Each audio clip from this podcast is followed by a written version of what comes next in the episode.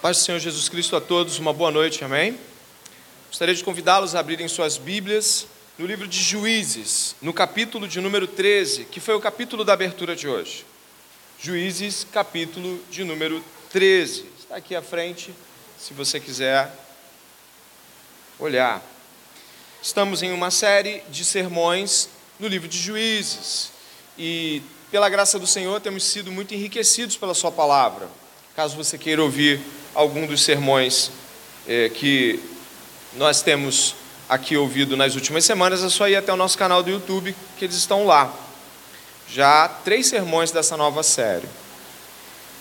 Gostaria que você então me acompanhasse na sua Bíblia. Eu estarei lendo na versão Nova Almeida Atualizada, uma versão mais recente de 2017, da consagrada Almeida, que tantos usam em suas igrejas, Almeida Atualizada, Almeida Revista e Corrigida é uma versão que o povo brasileiro ama muitíssimo. E nós estamos usando esta versão que traz é, facilitações do ponto de vista de algumas palavras que se tornaram arcaicas em nosso uso comum, todavia mantendo a beleza e a fidelidade do texto.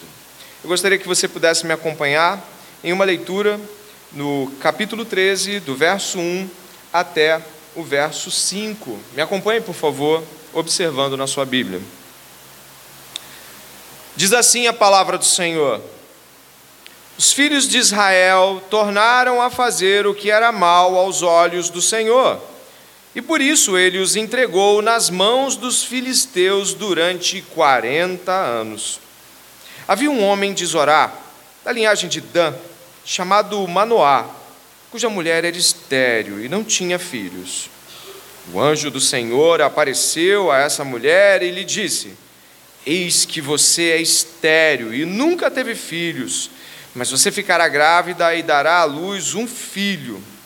Por isso, tenha cuidado e não beba vinho nem bebida forte, e não coma nenhuma comida impura, porque eis que você ficará grávida e dará à luz um filho sobre cuja cabeça não passará navalha. O menino será nazireu consagrado a Deus desde o ventre de sua mãe e ali começará a livrar Israel do poder dos filisteus. Vá até o verso 24 desse capítulo. Verso 24: Depois a mulher deu à luz a um filho e lhe deu o nome de Sansão. O menino cresceu e o Senhor o abençoou. E o Espírito do Senhor começou a agir nele em Mana, entre Zorá e Estaol. Ore comigo e peça a Deus que a palavra que vai ser pregada esta noite não seja ouvida de modo displicente ou em vão, ou mesmo de tal modo como se você estivesse ouvindo mais um sermão, mais uma vez que você veio à igreja. Não faça isso. O Senhor te trouxe aqui esta noite para ouvir a palavra dele. O Deus que você e eu cremos quer falar conosco, apesar de mim e apesar de você.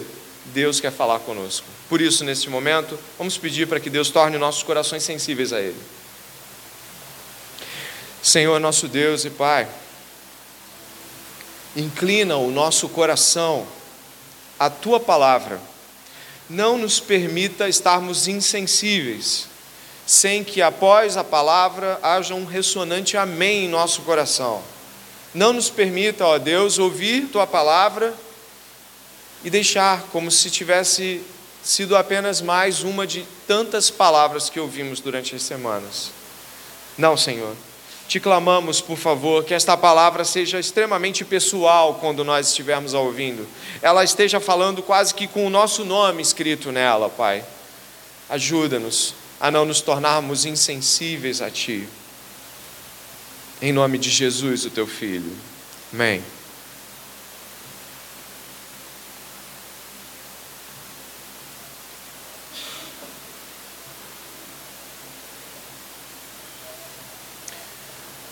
Temos há muito tempo, não somente hoje, com tantos e tantos filmes de super-heróis, temos há bastante tempo, pelo menos no Ocidente, há alguns séculos, a ideia bem marcada do que é um herói. Espírito nobre, um homem justo, que combate os inimigos e ele é claramente distinguível dos inimigos. Sim, os inimigos são bem diferentes dele.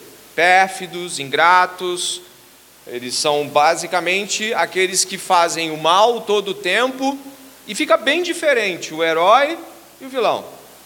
Personagens como Super-Homem trazem esse, essa separação muito claramente perceptível. São heróis clássicos e justos. Sou pai de duas crianças e costumo apontar para as minhas filhas os heróis, mostrando os exemplos que eu quero que elas sigam.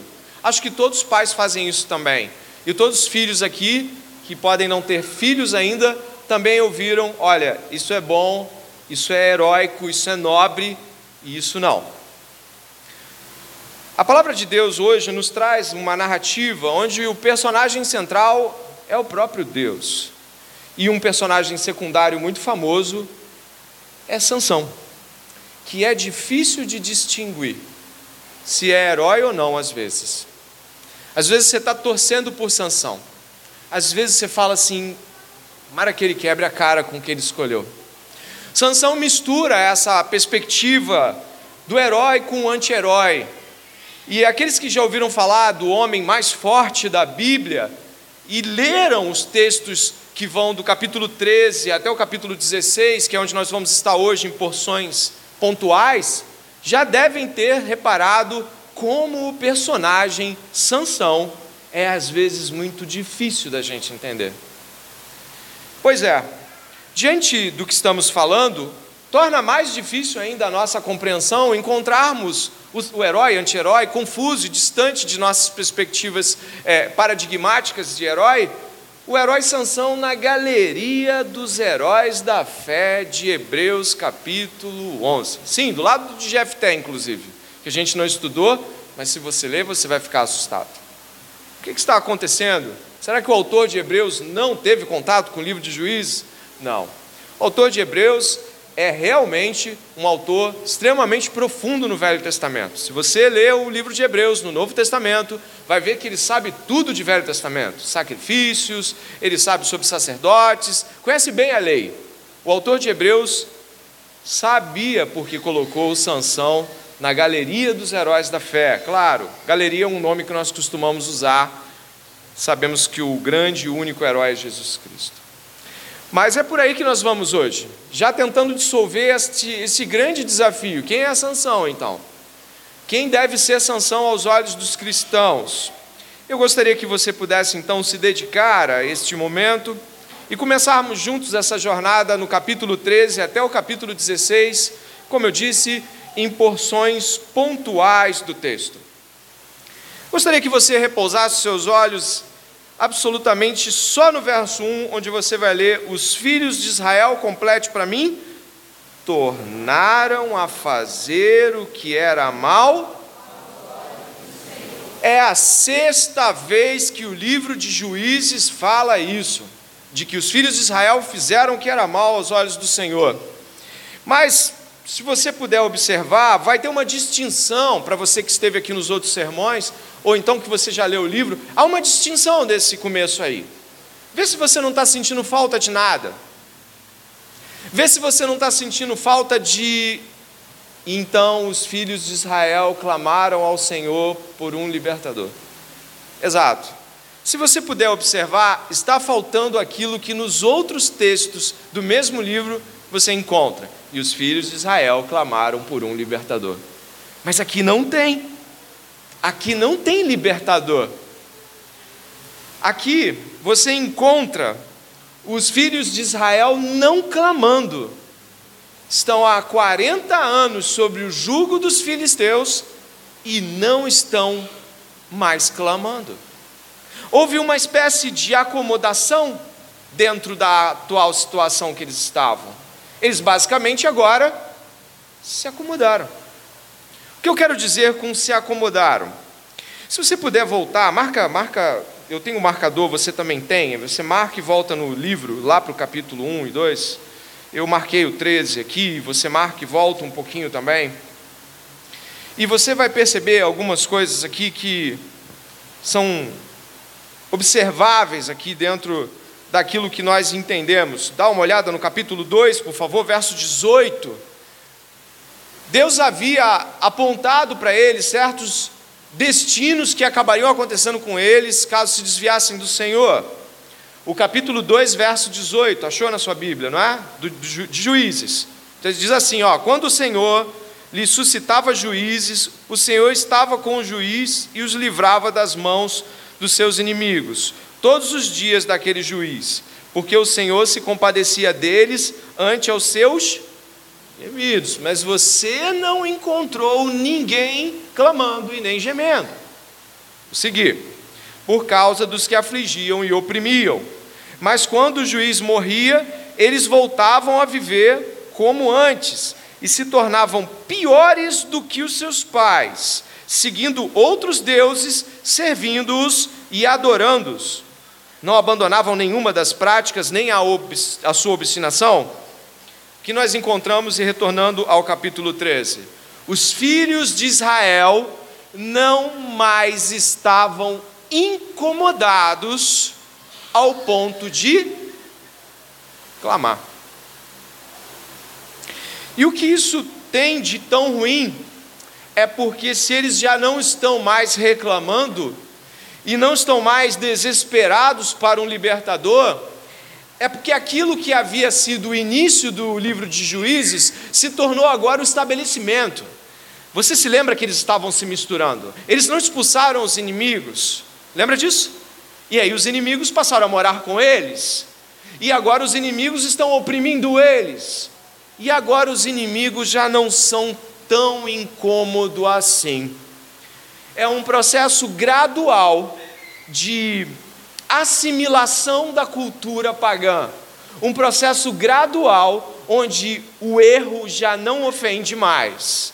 O palavrão, a sujeira imoral, a, o culto a deuses estranhos, que era tão gritante, já não é mais algo com o qual eles estão tão aflitos assim. Nós percebemos isso logo que o relato sobre a aparição do anjo do Senhor à esposa de Manoá acontece.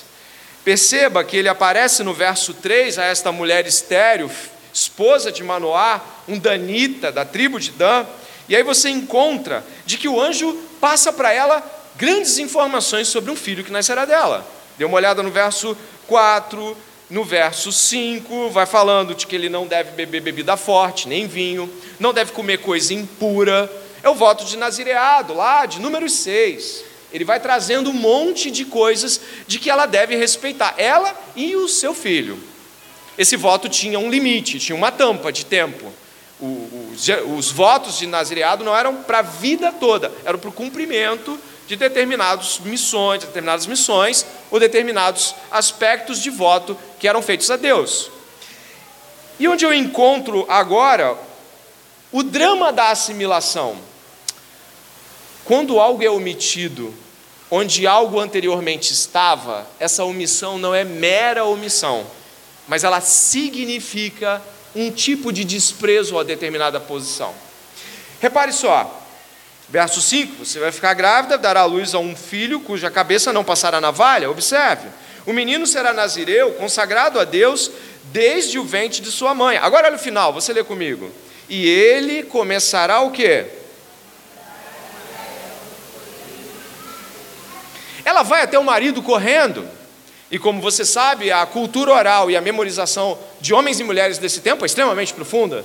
Você às vezes até se irrita, não sei se você fala assim, poxa, ele está repetindo a mesma coisa.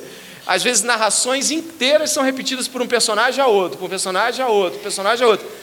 Mas olha o que acontece aqui, verso 6. Então a mulher foi a seu marido e lhe disse: Um homem de Deus veio falar comigo, a sua aparência era semelhante à de um anjo de Deus tremenda. Não perguntei de onde ele vinha e nem me disse como ele se chamava. Porém, ele me disse, abre aspas, eis que você ficará grávida e dará à luz um filho. Sim, o anjo falou isso.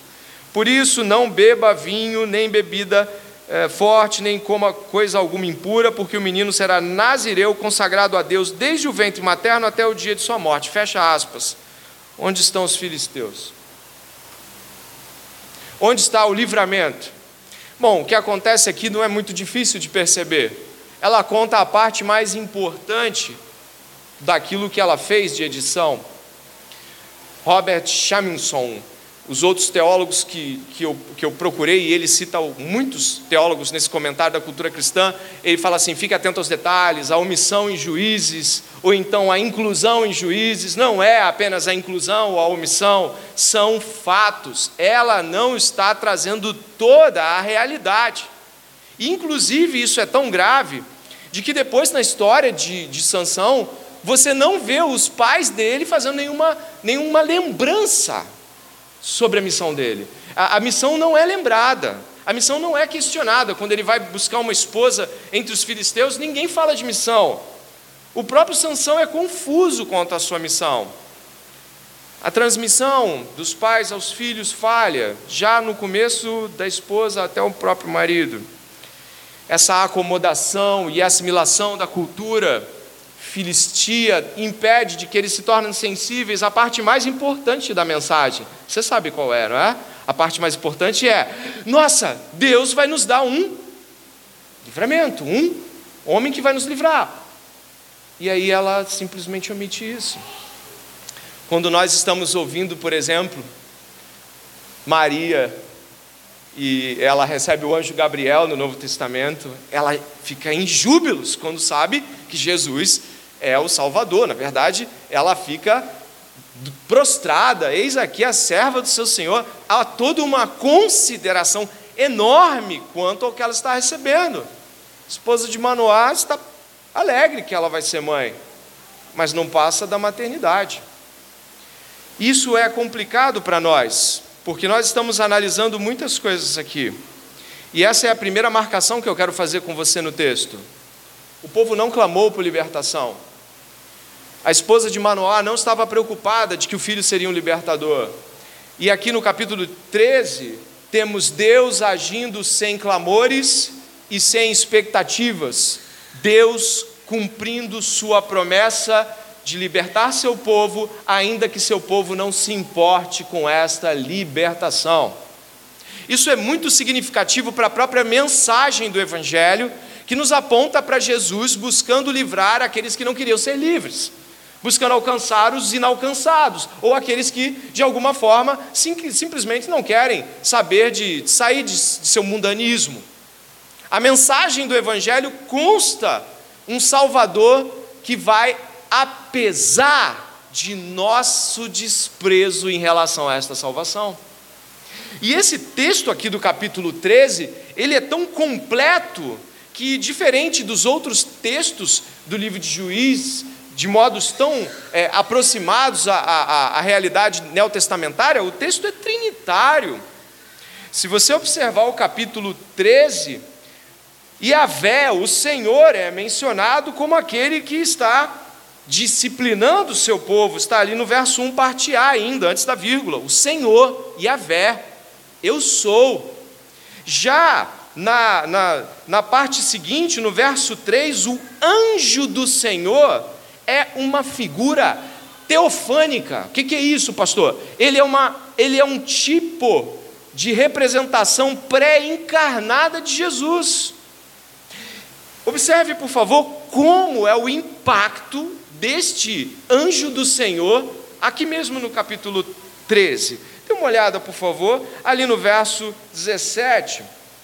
Vá até o capítulo 13, verso 17. Manoá pergunta o nome dele, verso 17. Então Manoá perguntou ao anjo do Senhor qual o seu nome para que possamos honrar você quando se cumprir aquilo que nos falou. Ele diz: Por que você me pergunta pelo meu nome que é maravilhoso? Em hebraico a expressão é: Por que você pergunta pelo meu nome que é além da sua compreensão?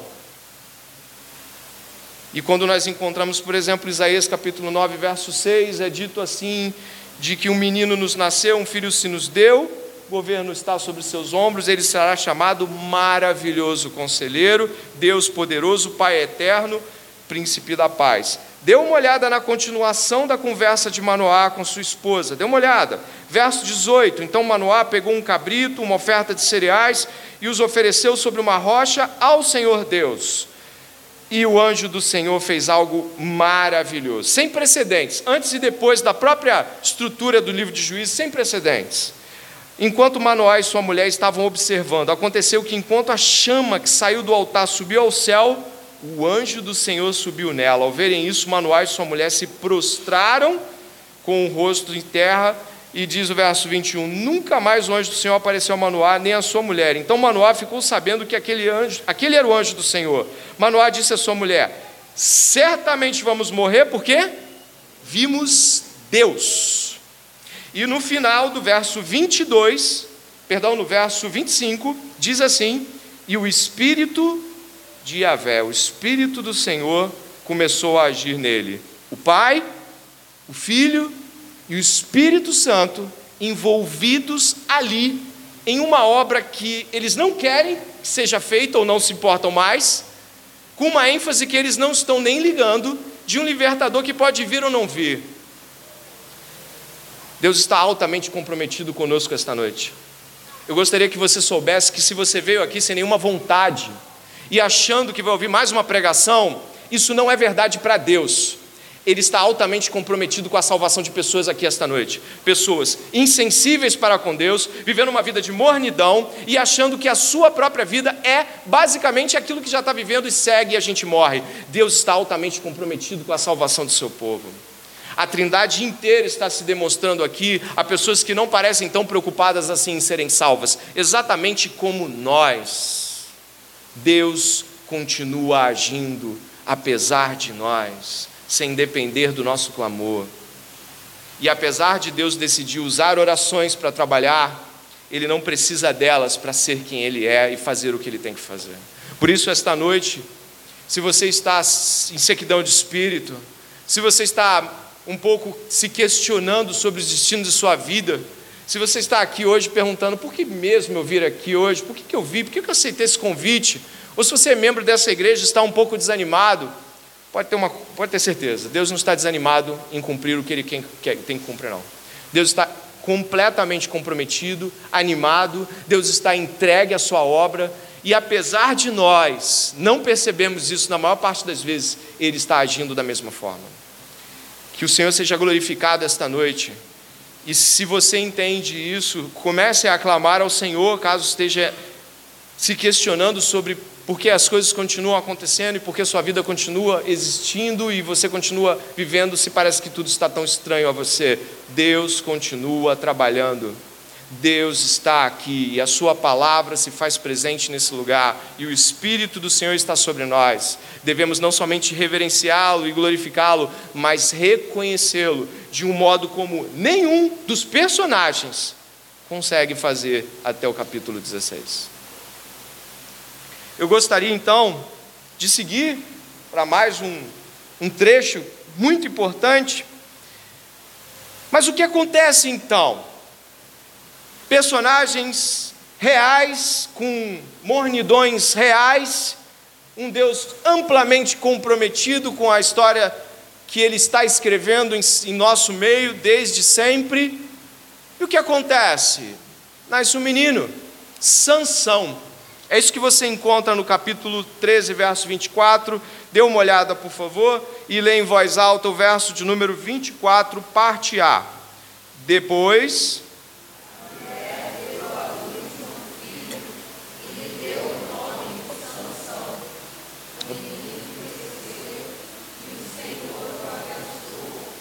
O verso 25 devia ser o começo para o novo capítulo, na divisão que temos, ele é o último. Mas o verso 25 começa com algo muito interessante. E o Espírito do Senhor começou a agir nele. A palavra no original aqui é inquietou ele. A palavra é transtornou internamente. Como você pode ver, há uma grande acomodação assimilação de cultura pagã e um aparente descaso com a revelação, ou pelo menos com a parte mais importante do que foi revelado. E o que acontece é de que Deus inquieta Sansão. Mas quem é este Sansão? Sansão tem uma missão, como você viu no verso de número 5.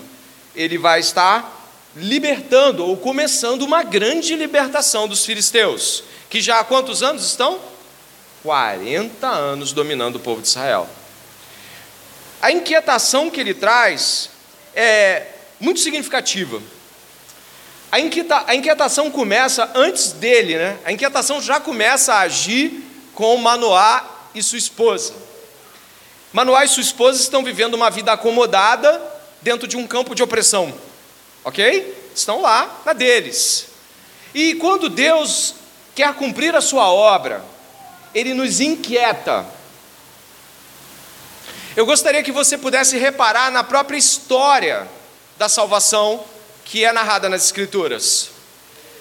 Perceba o que Deus faz com Abraão. Ele chama Abraão e diz que vai lhe dar um filho. No outro dia, ixi, bota muitos anos aí para nascer essa criança. Deus inquieta Abraão e tira ele de sua condição pagã em Ur, na Mesopotâmia, e leva ele para uma jornada inquietante. O Espírito de Deus o traz e o leva e o joga diante de uma narrativa que ele não estava esperando.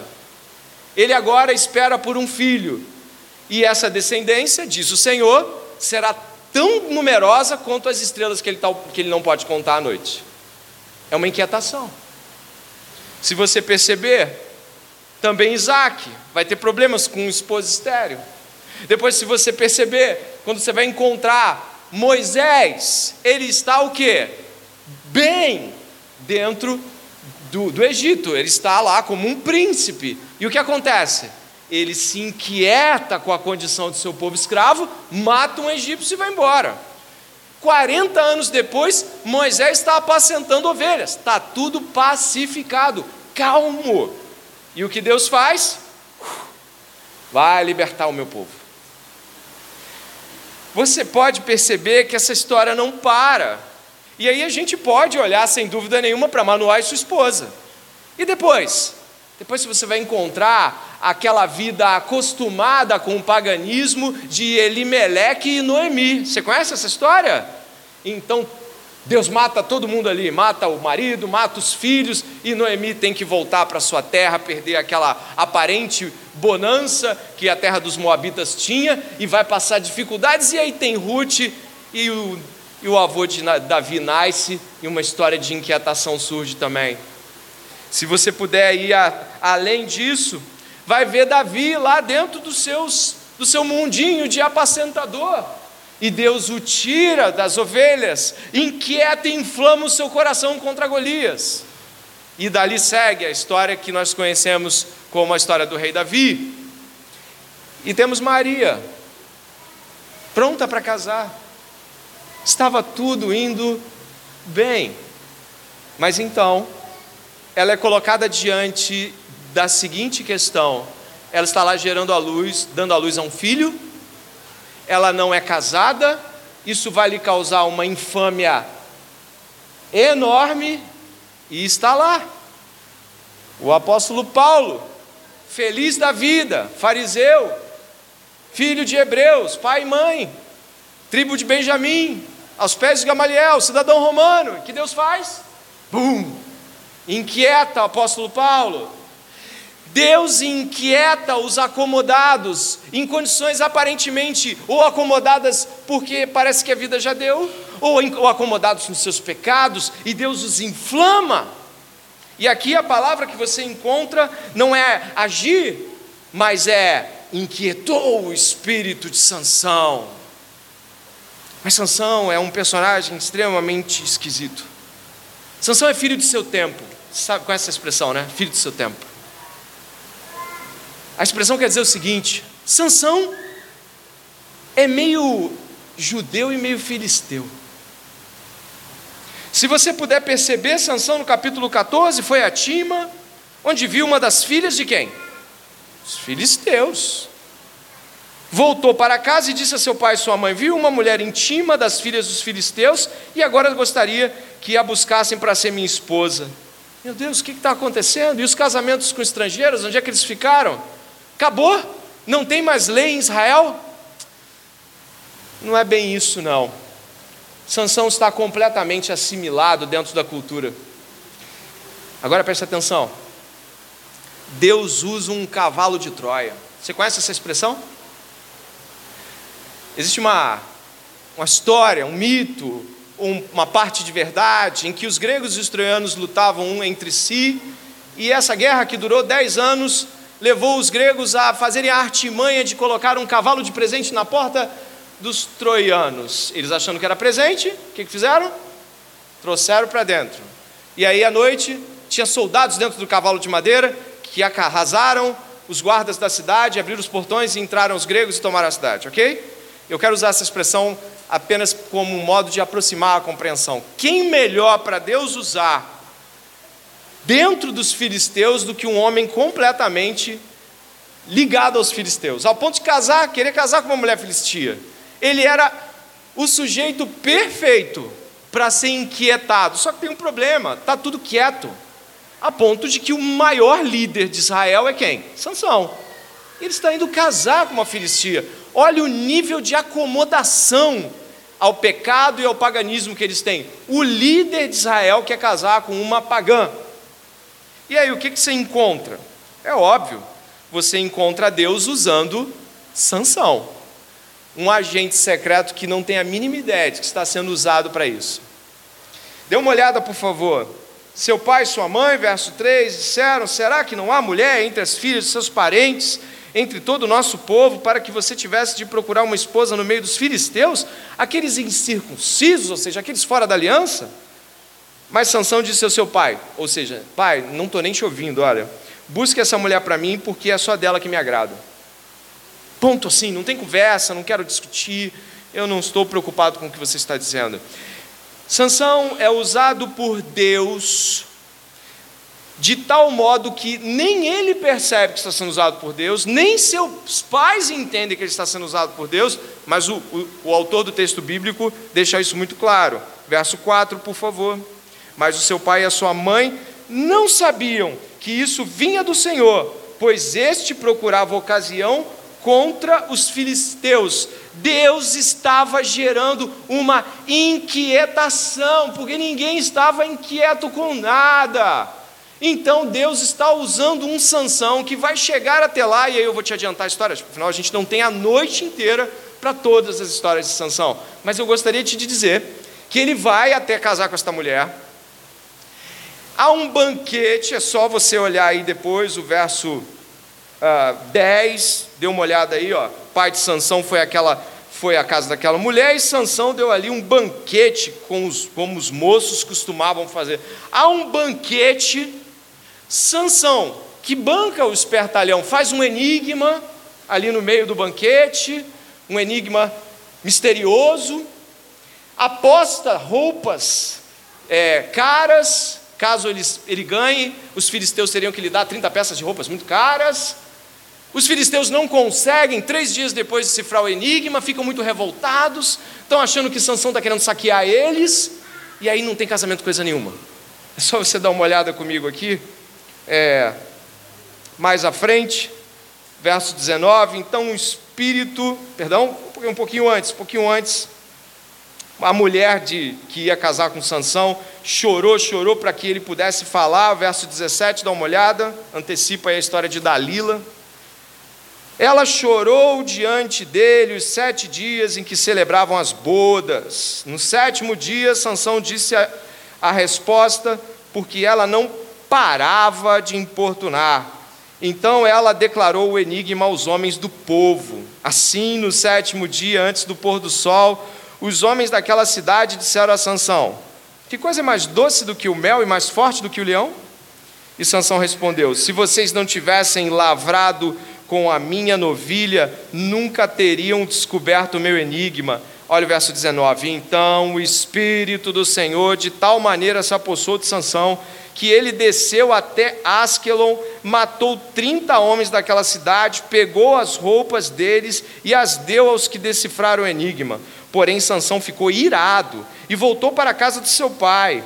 Quando a mulher de Sansão foi dada em casamento ao homem que tinha sido seu amigo de honra, acabou a amizade.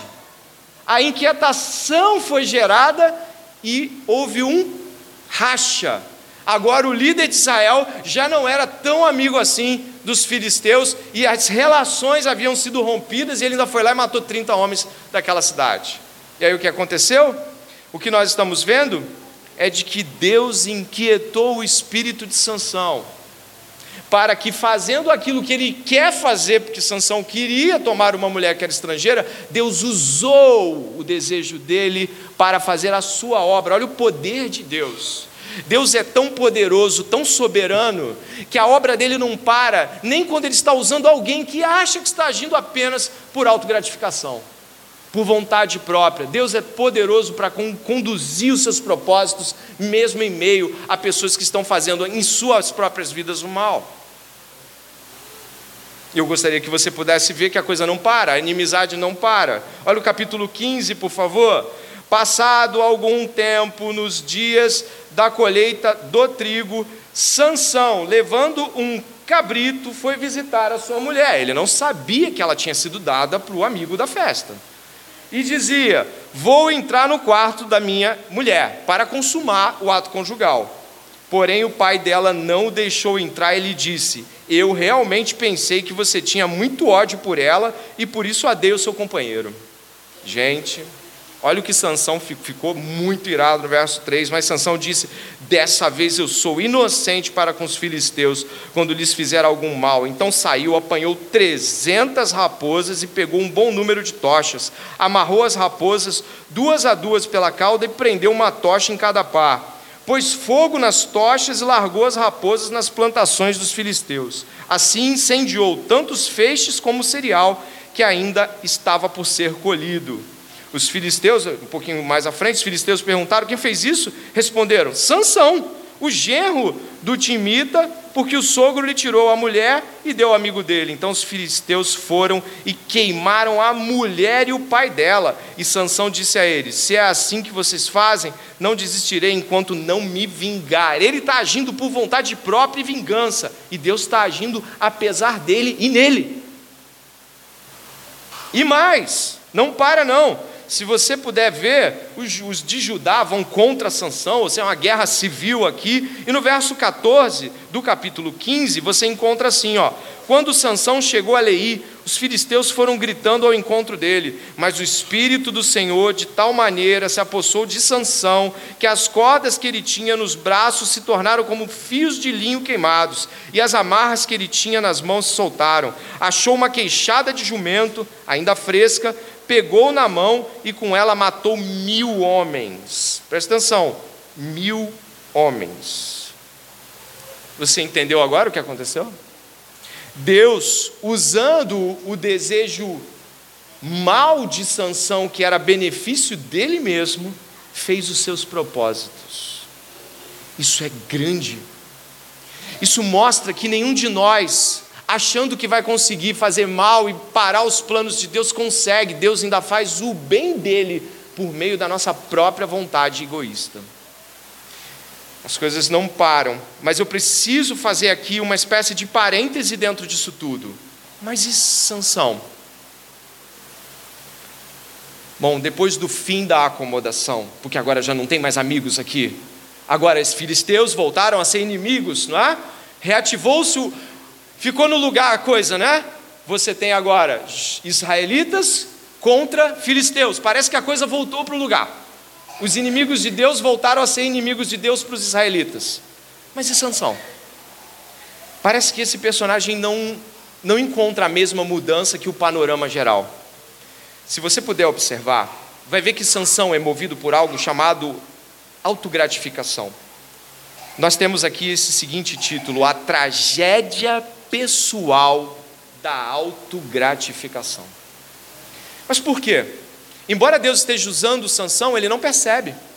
Embora Deus esteja usando ele poderosamente, ele não está sensível à presença de Deus. Mas por quê? Veja o capítulo 14, e nós vamos andando aos poucos. No capítulo 14, verso 3, ele diz que vai casar com a esposa e o motivo é muito simples. Sabe que ele vai casar com a esposa? Porque ele quer porque ele se agradou dela. Eu gostei, eu vou casar com ela. Depois, se você puder caminhar ao longo do texto, no verso 7 desse 14, do 14, 7, você vai encontrar e vai ver que ele fala assim: Então ele foi e falou com aquela mulher e dela se agradou. Basicamente, Sansão era movido por autogratificação. Me agrada, faço. é agradável aos meus olhos, eu faço. Mas vai mais, capítulo 14, verso 8 e 9. Sansão faz uma coisa estranha, terrível imunda ao seu povo. Ele mata um leão e depois ele encontra, por algum motivo, caiu uma, uma, uma enxame de abelhas, um pedaço de colmeia, foi jogado no corpo daquele leão, por algum motivo que nós não sabemos, o texto não relata, mas ele mata o leão, depois ele vai olhar o corpo, vê que no corpo do leão tem um favo de mel. O que, que ele faz? Pega o favo de mel e come. Sansão às vezes me parece um cara muito louco, né? Parece tão impulsivo e tão dado a fazer o que bem entende da sua mente, que ele to toca num corpo morto. E nós sabemos o que isso representa para um judeu, e mais ainda, para um nazireu. Se você puder avançar, o capítulo 16 vai encontrar, na verdade, o capítulo 15, né, o capítulo, perdão, o capítulo 14, 10, ele vai fazer um banquete comendo com os, os pagãos, no capítulo 14, verso 10, e no capítulo 16, já abre assim, olha. Sansão foi a Gaza, viu ali uma prostituta e teve relações com ela. Basicamente, Sansão era movido por instinto pessoal. E apesar disso, Deus usava Sansão em seus propósitos. Isso é o tamanho de Deus. Deus não precisa que a gente faça o, o certo para que ele faça o que é justo. Deus é justo e faz por meio de ações que nós não imaginamos a sua própria justiça. Mas as, as coisas se tornam ainda mais graves ao pensar que esta perda de sensibilidade dele leva ele a profanar o que é sagrado, desonrar os pais, agir por vingança, tomar mulheres por mera vontade de tomá-las. Ele se torna uma espécie de é, é, homem movido por suas próprias paixões e ganâncias. Ele não tem absolutamente nenhum limite que se autoimponha. Esse líder vai se transformar em sua própria ruína. E o que temos então? Bom, você deve ter visto o capítulo, 14, capítulo 15, verso 9. Judá não estava apoiando Sansão, eles estavam contra Sansão e amarraram Sansão para entregar para os filisteus. Ele não tinha reconhecimento de liderança em Israel. Você não vê Sansão se relacionando com nenhuma tribo. Você não vê Sansão se relacionando com nenhum tipo de liderança. Dentro da sua perspectiva relacional, Sansão só se relaciona com os inimigos e com sua própria vingança e prazer pessoal. E as coisas vão avançando, ele flexibiliza os mandamentos, quebra as ordenanças, e apesar do seu, do seu chamado, ele não valoriza em nenhum momento. Ele é usado pelos propósitos de Deus, mas é incapaz de glorificar a Deus, porque é incapaz de percebê-lo. E isso é uma tragédia bem grande. Quando Deus está nos usando e nossa ganância, cobiça, inveja não percebe isso. E somos movidos por elas ao invés de dar graça e glória ao nome do Senhor. Nós temos, obviamente, Sansão fazendo o que há de pior, mas o capítulo 16 revela a tragédia por completo. E é onde nós vamos terminar esses últimos 15 minutos. O capítulo 16 narra a tragédia pessoal dele. E eu quero que você marque isso no seu coração, por favor. Autogratificação vai ser cobrada por Deus e vai se transformar em uma tragédia pessoal. O capítulo 16 começa com Sansão entrando em Gaza e deitando-se com uma prostituta. Simplesmente ele foi e fez isso. Ele não tinha nenhum motivo para sim ou para não, ou sequer ele refletia sobre coisas assim. Ele simplesmente foi e fez. E o texto continua dizendo assim: Foi dito, verso 2 aos gazitas: Sansão chegou aqui eles cercaram o local e ficaram a noite toda esperando por ele, as escondidas no portão da cidade. Ficaram em silêncio durante toda a noite, pois diziam: Vamos esperar até o raiar do dia, então nós o matamos. Porém, Sansão ficou deitado somente até meia-noite. Então se levantou, pegou ambas as folhas do portão da cidade, folhas aqui, folhas de, de, de, de metal, de, enfim, da, de ferro, e o bronze e as arrancou juntamente com seus batentes e as trancas, pôs tudo sobre os ombros e levou ao alto do monte que está em frente a Hebron. Um homem louco.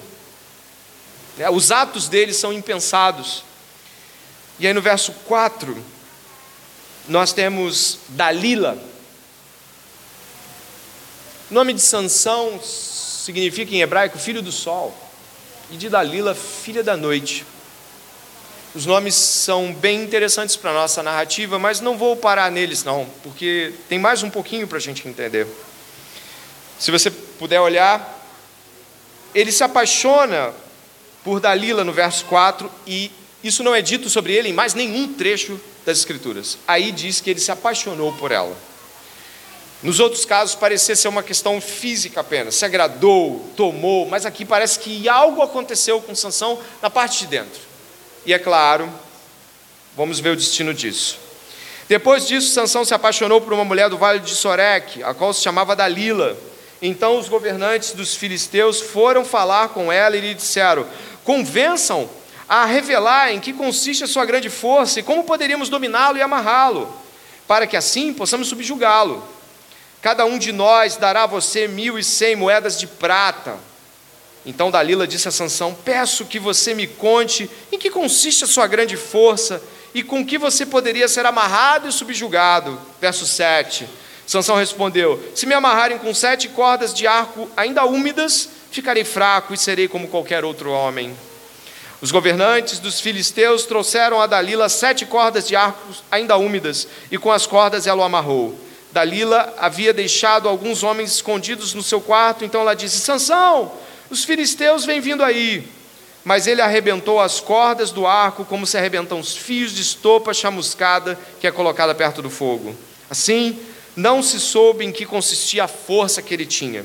Isso aconteceu uma vez, isso aconteceu duas vezes, isso aconteceu três vezes, e aí, em determinado momento, ela diz assim: verso 15. Então, ela disse: Como você pode dizer que me ama se você não me revela o seu segredo? Por três vezes você zombou de mim e ainda não me contou em que consiste a sua grande força. Ela o importunava e pressionava todos os dias com a mesma pergunta, de modo que a alma dele se angustiou até a morte. Então ele contou o seu segredo, dizendo: Nunca foi passada uma navalha na minha cabeça, porque eu sou nazireu consagrado a Deus desde o ventre da minha mãe. Se o meu cabelo for cortado, a minha força irá embora, ficarei fraco e serei como qualquer outro homem. Quando Dalila viu que ele lhe havia contado o seu segredo, mandou chamar os governantes dos filisteus, dizendo: Venham mais uma vez, porque agora ele me contou o seu segredo. Então os governantes dos filisteus vieram até ela e trouxeram com eles o dinheiro.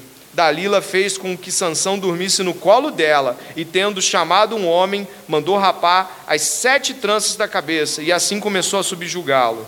Sansão havia perdido a sua força. Ela, então ela gritou: Sansão, os filisteus vêm vindo aí. Ele despertou do sono e disse consigo mesmo: Vou sair como das outras vezes e me livrarei. Mas ele não sabia ainda que o Senhor já havia se retirado dele. Então os filisteus o agarraram, furaram os olhos dele e o levaram para Gaza. Preste atenção. Ele pensou que ele poderia fazer o que quisesse. Ele pensou que ele poderia quebrar da mesma maneira como quebrou os outros votos. Ele tomou bebida no banquete do casamento. Ele tocou no corpo morto do leão ele comeu comida impura no banquete dos pagãos. E agora ele achava que a última parte do voto ele podia fazer também. Então ele mandou cortar o cabelo. Mas por que eu digo que mandou cortar o cabelo? Porque ele sabia das intenções de Dalila. Ela já havia feito uma vez, feito outra vez, feito outra vez. O que ela ia fazer agora sabendo do cabelo? Não vamos pensar que Sansão foi pego com sem cabelo. Sansão não, ai, agora eu estou sem cabelo. Não, ele falou, vou fazer que nem eu fiz das outras vezes eu vou levantar, só que ele havia quebrado a última fronteira de seu pecado. E eu gostaria que você pudesse perceber que ele brinca com Dalila como ele brinca com todo mundo ao redor de sua jornada. Ele brinca com o enigma do pai da moça de Tima. Ele brinca com os, as raposas amarrando e soltando. Ele brinca com a vida, ele brinca e acha que em nenhum momento, em nenhum momento, e a vé, o Senhor vai parar e vai falar assim: não, agora chega. Então Deus disse: agora chega. E Tiago, capítulo 4, diz uma, um trecho que devemos refletir sobre a amizade com o mundo, que começa com a tolerância. Sim, começa, eu tolero, depois eu assimilo, depois me torno um amigo e dou o meu coração, como ele fez. Adúlteros, vocês não sabem que a amizade com o mundo é inimizade com Deus? Leia o final comigo. Quem quer ser amigo do mundo. E aqui o Senhor se afasta dele. Furam os olhos dele, botam ele para rodar uma moenda de animais, e ele serve para ser objeto de chacota, dançando nas festas do Deus Dagon. É, Deus, eu coloquei nesse título, Deus não deixa o pecado impune. O final de Sansão é trágico. Ele não passa impune pelos seus pecados. Preste atenção. Deus pune os homens pelos seus pecados. Deus imprime castigo, ainda que este castigo não lhe seja justificatório quanto à sua culpa.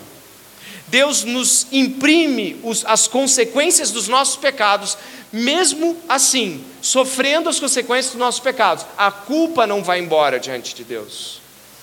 Você não recebe de Deus as consequências do pecado, e aí, por você estar passando as consequências do pecado, você é justificado. Não. Não há justificação. Ou seja, você não se torna justo por ter pagado o preço da sua maldade. A dívida com Deus continua e ele passa a ser objeto de desprezo e zombarias. Se você puder ver ali, ali o verso 23, 24, ações de graça para Dagon, o deus dos filisteus, pela prisão dele. Ah, verso 24, Deus, o deus Dagon entregou Sansão. Verso 25, com alegria no coração disseram: Mande-me Sansão, para que ele nos divirta. Aquele que zombava agora é motivo de zombaria. E avançando e terminando o texto, Sansão se assimila muito aqui a personagens como Saul. A trágica história de Saul, o primeiro rei de Israel, é que Saul vai para uma guerra que já havia sido perdida porque Deus não estava com ele. E quando Saul já está prestes a morrer, ele pede que seu moço enfie uma espada em seu peito para que ele possa partir e não na mão dos inimigos. Depois dessa situação de ser trazido do cárcere, verso 25, parte B, trouxeram Sansão do cárcere e ele os divertia. Quando o fizeram ficar em pé entre as colunas, 26, Sansão disse ao moço que o guiava pela mão. Repare que o autor busca similaridades com a história de Saul aqui. Deixe-me apalpar as colunas que sustentam o templo para que eu possa me encostar nelas. Ora, o templo estava cheio de homens e mulheres, e também ali estavam todos os governantes dos filisteus. E sobre o teto havia uns três mil homens e mulheres que olhavam enquanto Sansão os divertia. Sansão clamou ao Senhor e disse: Senhor Deus, peço de que me lembres de, que lembres de mim. Dá-me força só mais uma vez, ó Deus, para que eu me vingue dos filisteus que furaram os meus olhos. Você percebe que o pedido não é sobre o povo? Você viu? O pedido é sobre vingança pessoal. Em nenhum momento ele pede de que o povo saia das mãos dos filisteus, de que Deus seja glorificado. Ele quer se vingar. Mas Deus está usando Sansão em sua ignorância, cumprindo o propósito de libertar o povo dos filisteus. E o que nós encontramos é o seguinte, verso 30: Que eu morra com os filisteus, empurrou com toda a sua força, o templo caiu sobre os governantes e sobre todo o povo que ali estava. Assim, foram mais os que Sansão matou quando morreu do que quando ele havia matado durante toda a sua vida. Então os seus irmãos e toda a sua casa, seu pai foram buscar o seu corpo Eles o levaram e o sepultaram entre Zorá e Estaol, no túmulo de Manoá, seu pai. Sansão julgou Israel durante 20 anos. E nós, como ficamos diante dessa história? Ela termina tão tragicamente, como podemos olhar para essa história? Essa história nos aponta para Jesus. Eu coloquei aqui para que você possa perceber, devemos ver Jesus nessa história. Assim como Sansão, Jesus também foi concebido por meio de um milagre. E isso nos aponta para ele. Assim como os pais de Sansão, os pais de Jesus não pareciam entender muito bem sua missão, tentando por vezes até impedi-lo. Jesus também foi rejeitado como liderança entre seu povo. Jesus também foi vendido por moedas de prata.